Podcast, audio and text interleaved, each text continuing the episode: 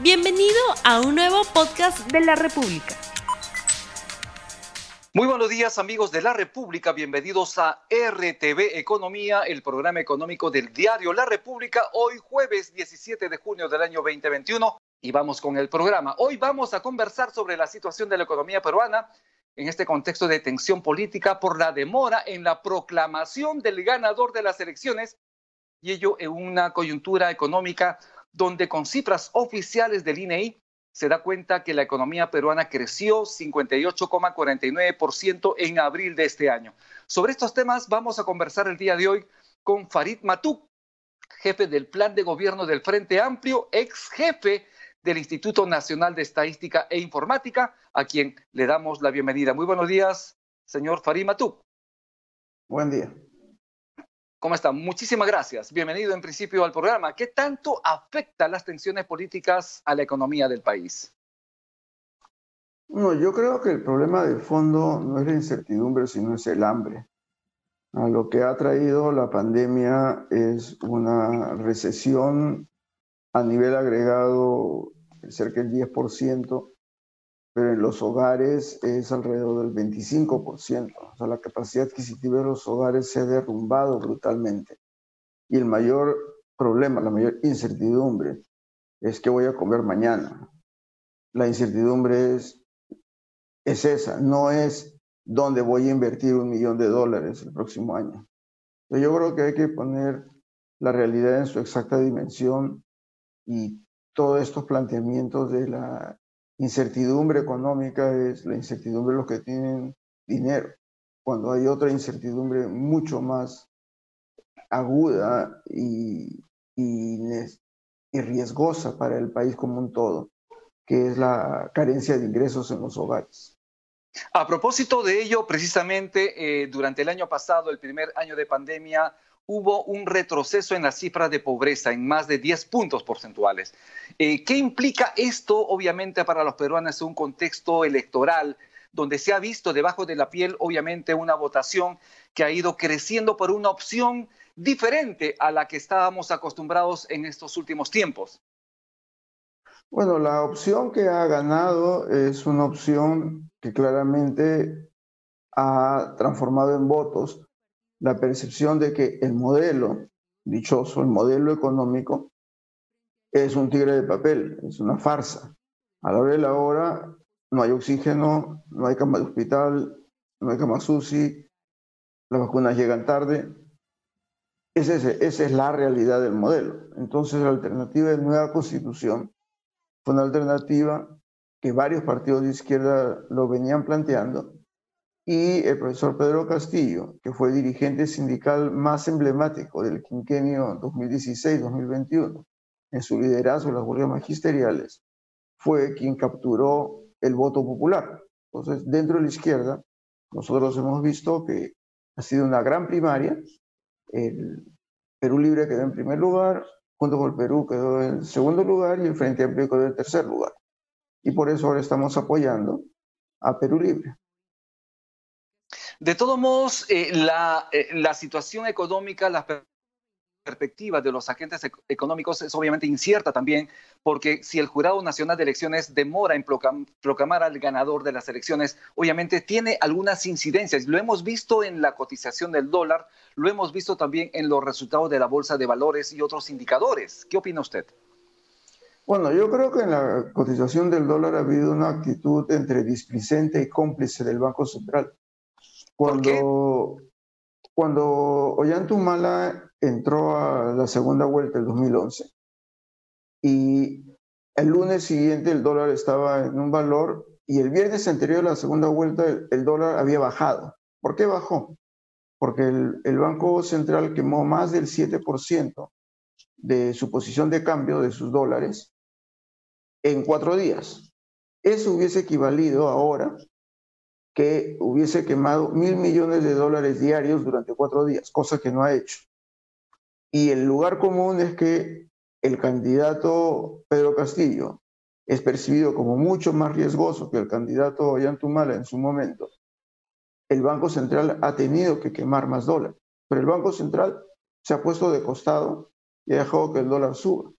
¿Y qué consecuencia trae esto? Trae un incremento en la inflación y qué consecuencia trae una menor capacidad adquisitiva de los hogares. Yo considero que el Banco Central ha abdicado de su responsabilidad de estabilizar. ¿Y usted por qué cree, perdón, perdóname, ¿y usted por qué cree que el Banco Central de Reserva entonces se ha puesto de costado para no utilizar esos recursos, esos dólares, con la finalidad de atenuar esa disparada del dólar debido a esta situación electoral?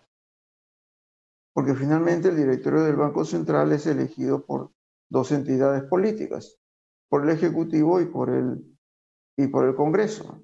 Y ya todos conocemos la naturaleza del Banco Central. El Banco Central ha estado en piloto automático desde el 2001, manteniendo una inflación baja, que es positivo, es lo necesario, lo que se debe hacer, lo que se debe seguir haciendo, tener una inflación anclada en 2%, como es el presente, pero lo que no se puede permitir es un cambio de conducta en, en esa coyuntura electoral. O sea, el 2011 están los números, están las estadísticas, el Banco Central quemó más del 7% de su posición de cambio para estabilizar el dólar.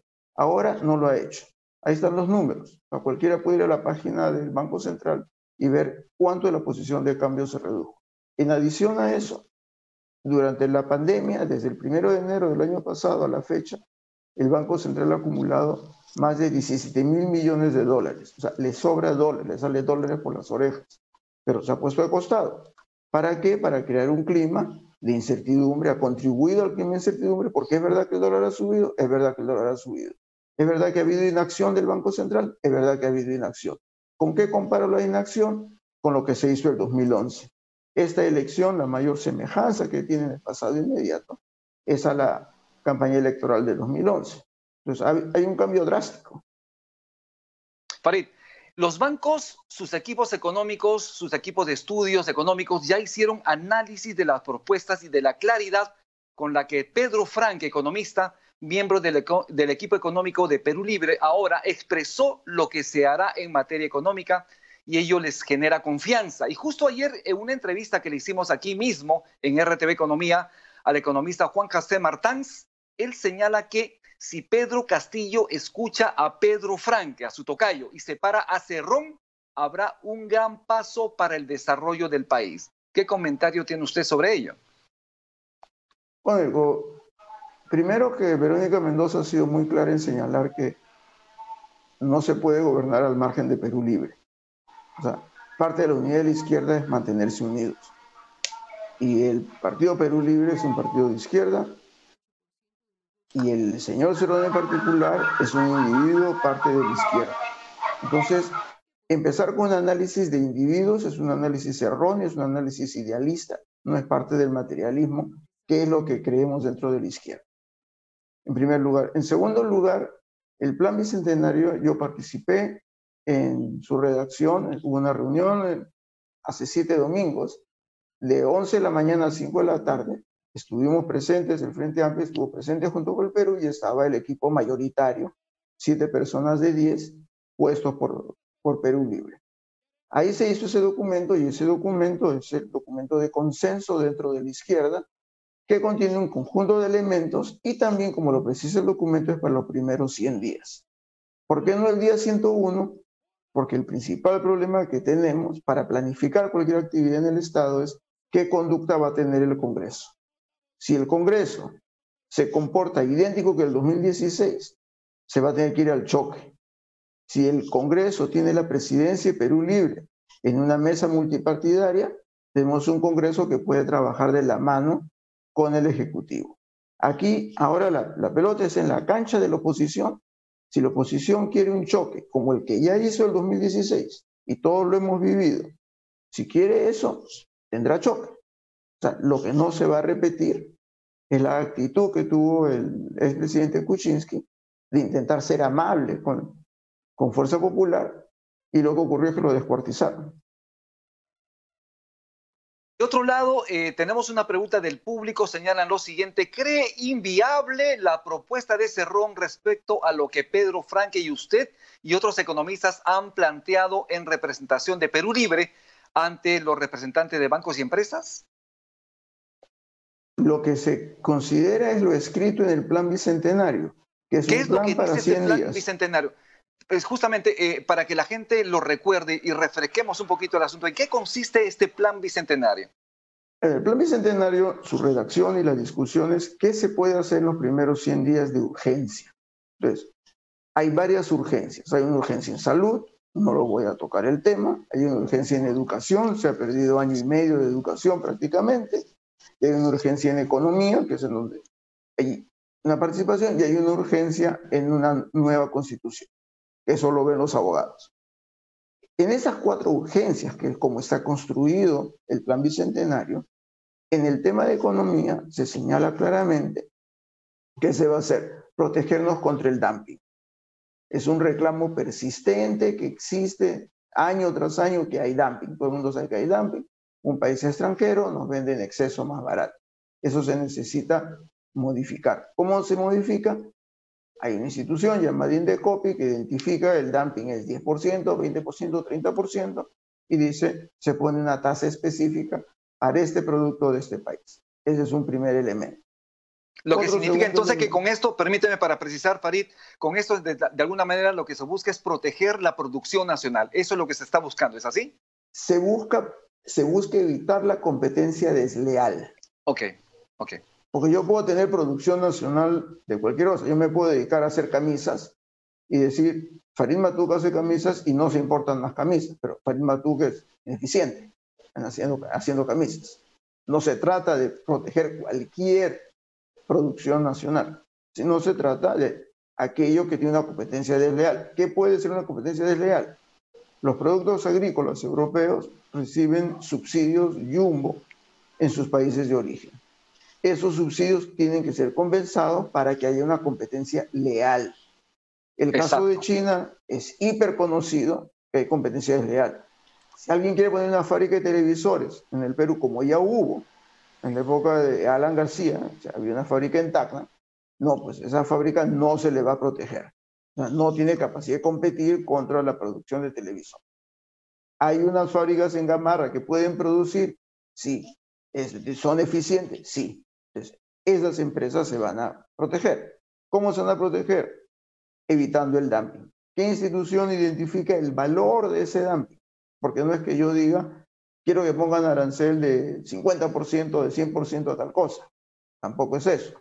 Y hay una entidad estatal llamada Indecopi que es la que determina cuánto es el nivel de dumping que tiene el producto A, el producto B.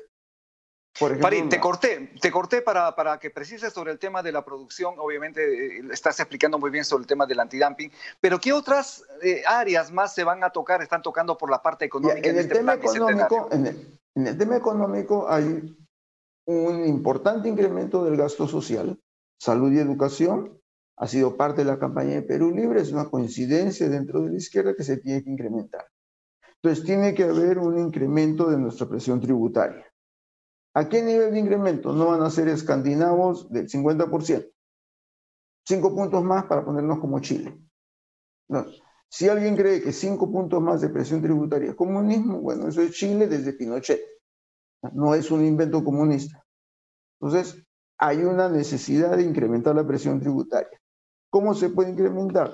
Se tiene que reducir la evasión tributaria. Eso se puede hacer desde dentro de SUNAT sin ninguna ley adicional se tiene que evitar la ilusión tributaria.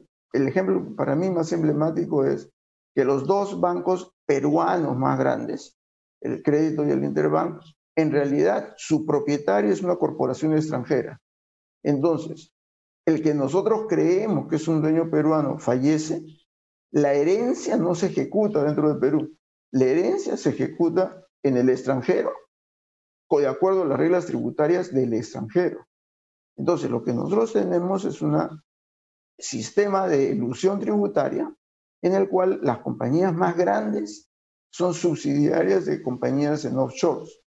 Este es un problema técnico, hay normatividad. Afortunadamente, los países industrializados están apoyando en eso y se tienen que tomar ahí sí con leyes y ahí sí hay que ver cuál es la anuencia que tenga el Congreso en poner leyes para evitar la ilusión tributaria. Ahí se necesita legislación en abundancia. Importante. Este, antes de dar paso a la encuesta muy cortito, eh, tu percepción respecto al tema del COVID, porque fuiste parte del grupo inicial del análisis sobre COVID, y cuál deberían ser las medidas a tomar por el, próximo gobierno en torno a la crisis sanitaria. Pues el doctor Hernando Ceballos, en un programa de televisión de hace dos días, lo explicó claramente. Hay un riesgo de que la variante de la India, la variante Delta, según la predominante, el porcentaje de vacunación completa que tenemos es baja comparada con Europa. Entonces el riesgo aquí es mucho más alto. Señaló también que el calendario de las vacunas adquiridas están cargadas al tercer, cuarto trimestre. Le preguntaron sobre la meta de vacunación de un millón al día. Dijo que es posible, pero no hay suficientes vacunas. Habló también de instalar puestos de vacunación en las farmacias, él lo dijo hace dos días, de tal manera de masificar la vacunación, que es la única herramienta que tenemos para evitar la propagación del virus. Es una gran diferencia con respecto al año pasado. El año pasado teníamos herramientas de la Edad Media. Así es. Eh, nos comentan que ya tenemos los resultados del sondeo rápido que hemos lanzado al inicio de la entrevista. Parima, tú te invito a verlo en pantalla los candidatos dan señales adecuadas para aminorar la incertidumbre. No 73%, sí 27%. ¿Qué opinión tienes tú de este resultado? Bueno, el principal problema es Keiko Fujimori que no concede derrota. Entonces, ella es la que está creando todo el ruido. No, no concede derrota. esperemos que la conceda. Ya es, el reloj es inexorable. El problema práctico, y es en mi experiencia de otros equipos de, transición es que mientras más tarde se comienza, más apurado se hace el equipo de transición de, del gobierno anterior al gobierno entrante. Entonces, aquí efectivamente el no reconocimiento de, de Fuerza Popular de su derrota es el principal problema. Está ahí, está desde el primer día, están necios en este, en este planteamiento ya lo hicieron en el 2016 y por eso yo creo que el mayor riesgo no es de que el jurado se demore hasta el 28, hasta el 15. El problema es que, como ya lo ha señalado las fuerzas aliadas del Fujimorismo, quieren tomar la mesa directiva del Congreso y vuelvan a repetir lo que hicieron en el 2016. La gran diferencia es que el presidente Kuczynski en su momento intentó tener tratos amigables, intentó tender puentes y lo acabaron liquidando políticamente y de mala manera. O sea, esa lección es de conocimiento público, lo sabemos todos y no pensamos tropezar con la misma piedra dos veces. Farima, tú ya estamos terminando el programa. Te pido que te dirijas a las amas de casa. Tú eres economista, pero también las amas de casa, las familias en el país tienen incertidumbre de alguna manera porque les han dicho que el dólar sube, porque les han dicho que el precio de los alimentos van a subir, el precio del pollo va a subir. ¿Cuál sería tu mensaje de tranquilidad a las amas de casa? Por favor, muy cortito porque ya estamos terminando el programa. Muchísimas gracias. Mi mensaje es que el Banco Central queme 10 mil millones de dólares para que retorne el dólar a 360, 350 y con eso baja la inflación. Aquí es que el Banco Central no le da un cocacho a los especuladores y ha dejado que el dólar trepe. Bien, muchísimas gracias. Entonces estuvimos con el economista Farid Matú, jefe del plan de gobierno del Frente Amplio, ex jefe del Instituto Nacional de Estadística e Informática, a quien nuevamente le agradecemos su participación en RTV Economía.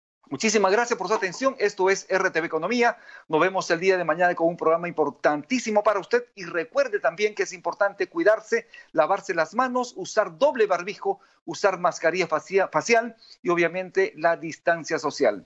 Hasta el día de mañana, que Dios lo bendiga. Tu pananchis camo barquecuna paneicuna, yacta masicuna. No olvides suscribirte para que sigas escuchando más episodios de este podcast.